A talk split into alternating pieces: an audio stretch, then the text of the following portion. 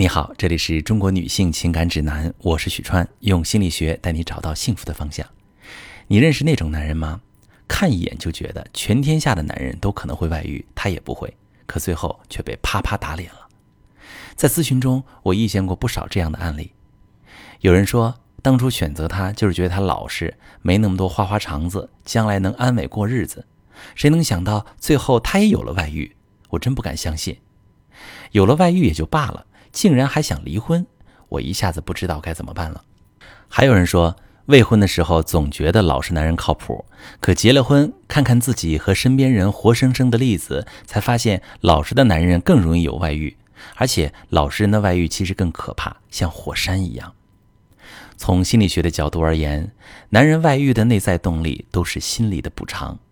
老实人有外遇并不稀奇。尤其是那些主动选择老实男人作为婚恋对象的女人，往往掌控欲都挺强的，安全感不够，需要这种控制感来让自己感觉安全。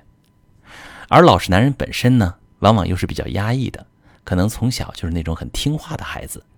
现在又遇到一个事事渴望自己说了算的老婆，内心的压抑积攒到一定程度，必然要爆发，而且破坏性会特别强。有一个案子我印象很深刻。为了方便呢，我们称呼老公为小张，老婆为丽丽。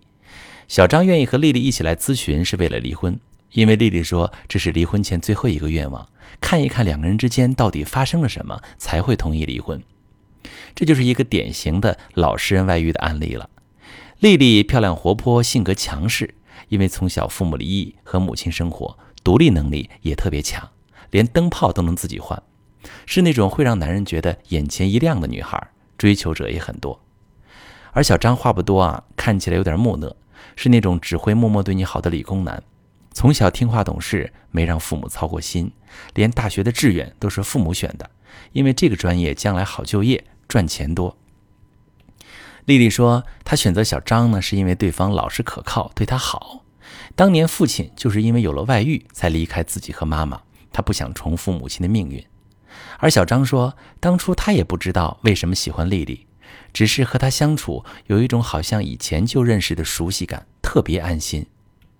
直到后来，他再也受不了丽丽什么都要管、肆无忌惮地抨击自己时，才意识到，那种熟悉感就是父母带给他的感觉，会觉得安心，但时间久了就会厌烦，就像他成年之后每年回家只要三天一块一样，后面都想逃。两个人结婚五年，有四年的时间呢，都是在反复的争吵和冷战当中度过的。一开始是小张受不了丽丽总是对自己呼来喝去的，一点小事不如意就要抱怨。后来是小张回来回家越来越晚，丽丽越来越不安，而小张呢，永远都是沉默，从不解释。最后，小张和单位一个离异的女同事在一起了。那个女人和丽丽的性格截然不同，特别会撒娇示弱。小张就是在一次次帮他修灯泡、换水管的过程中沦陷的。那个女人总是用崇拜的眼神看着他，说：“多亏了你，要不然我都不知道怎么办。你怎么这么快就搞好了？”然后含情脉脉地做饭、做甜点答谢他。发现小张有了别的女人，丽丽很崩溃，不仅在家骂他没良心、没责任感，还把事情捅到公婆以及小张朋友那里，想逼迫小张回归家庭。可是啊，一向听话、没主见的小张，竟然一声不吭地搬了出去，说是要离婚。丽丽一下子慌了，可是她不管做什么，小张都无动于衷，坚决要离婚。不知道听完这个案例，你有什么感受？实际上，我们选择任何一个伴侣，都不是无缘无故的，都是我们内在的需要驱动的，哪怕我们自己并没有意识到。在进入婚姻的时候，我们都带着某种幻象。渴望着对方来满足我们的需求，但结婚仅仅是一个开始。如果我们不能带着经营婚姻的意识，了解真实的对方，看到对方的需求，而仅仅执着于自己的感受需求，那婚姻当中的矛盾、感情的破裂，甚至外遇的发生，都是必然的。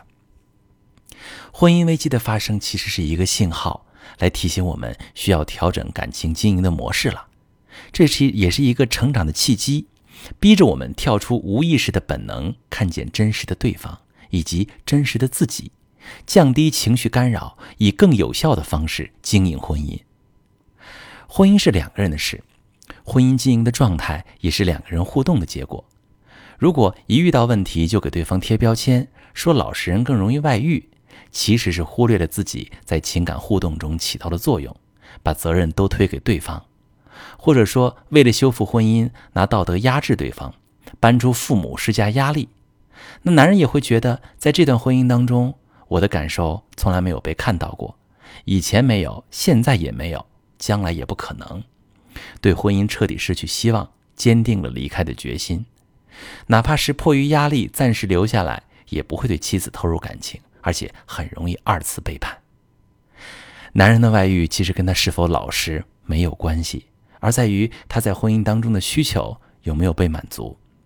如果亲爱的你也正在遭遇被背叛的痛，却不知道怎么办，可以把你的情况发私信，详细跟我说说，我来教你怎么处理。